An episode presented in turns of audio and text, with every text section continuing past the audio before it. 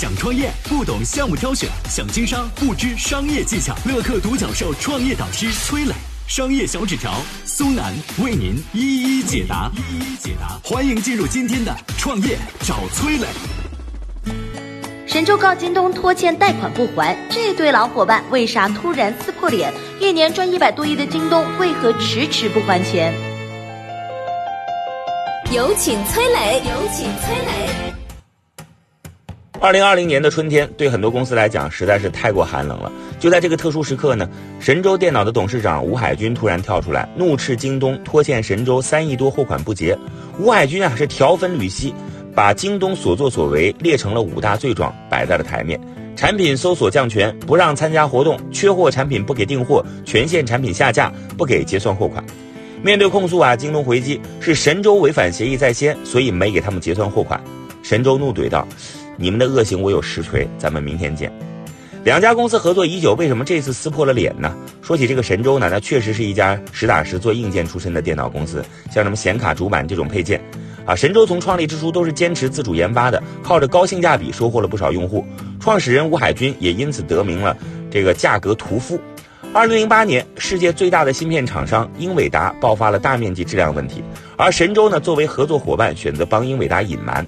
之后的几年呢，又不断有消费者发现神州质量屡屡出现问题，这神州的口碑是一落千丈。但是这神州的杀手锏一直都在啊，那就是低价。如今呢，虽然盛况不在，但是靠着低价的这一招，神州在电脑市场上还是有几分号召力的。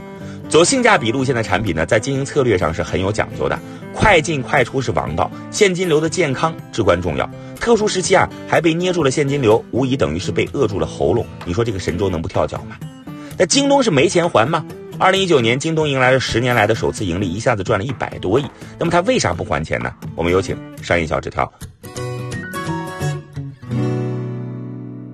嗨，大家好，我是崔磊。下拉手机屏幕，在节目简介里有我的个人微信号。朋友圈我会分享创业思考、商业观察，以及和支付宝、抖音等巨头合作的创业好项目，欢迎您来交流。我们的创业平台乐客独角兽已经汇聚了三万多名各行各业的创业者，欢迎您来寻找资源。有请商业小纸条，请商业小纸条。明明有偿还能力，为何不还钱呢？这跟京东的模式有关系。一直以来啊，京东和自营店的合作方式都是厂家先供货，缴纳仓库管理费和平台年费之后呢，京东再从商品销售额当中抽成。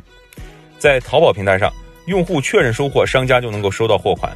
而京东不一样啊，数据显示，二零一九年京东自营店平均拖欠货款周期在五十七天左右。对于京东来说，结算货款的周期拉得越长，自家账面上的现金流就越可观。充沛的现金能对资本市场产生正向暗示，尽管其中一部分现金流是拦截来的，而且现金也是京东完善物流体系的关键所在。刘强东早年曾被当当创始人李国庆讥讽“傻大黑粗”，因为京东最初一单快递成本将近十块钱，远远高于行业平均价六块钱。但是放到今天来看呢，这张覆盖中国广袤大地的京东物流网络，已经成为了京东抗衡阿里巴巴的最有力的手段。古人云：“货不停留，利自生。”从中关村小柜台起家的刘强东更明白其中的道理。自建物流根本上也是为了更好的勤进快销。但对京东来说，自建物流还有更重要的一个作用，那就是现金蓄水池。凡第三方卖家的包裹都会先进京东仓库。这就意味着，随着仓库增多，仓储面积增大，京东账面上的第三方应付账款越来越多，就像一口蓄水池。账面宽松时开闸放水，账面紧张时关闸储水。通过物流系统，京东把现金流主动权牢牢握在自己手里。所以，京东拖欠货款这事儿之前就发生过，阿芙精油啊、欧时力呀、油联石化呀等多家企业都控诉过京东拖欠账款。但鉴于如今形势特殊，现金流比以往都要更重要，对京东来说啊。拖欠货款那是必然的，神州不是第一家，也不会是最后一家。我是崔磊，很多互联网公司啊都曾经邀请我去分享创业方面的课程，包括抖音、快手、百度、阿里、腾讯等等。我把主讲的内容呢整理成了一套音频课程，这套课程啊包含了创业怎么找合伙人，怎么找到投资人，怎么制定正确方向，怎么组建自己的团队等等。相信我，不管你是创业小白，还是有过创业经历的伙伴，这些内容对你来说都有帮助。下拉手机屏幕，在节目简介里边有我的个人微信号，添加微信，这套课程今天免费送给你，快去领取吧。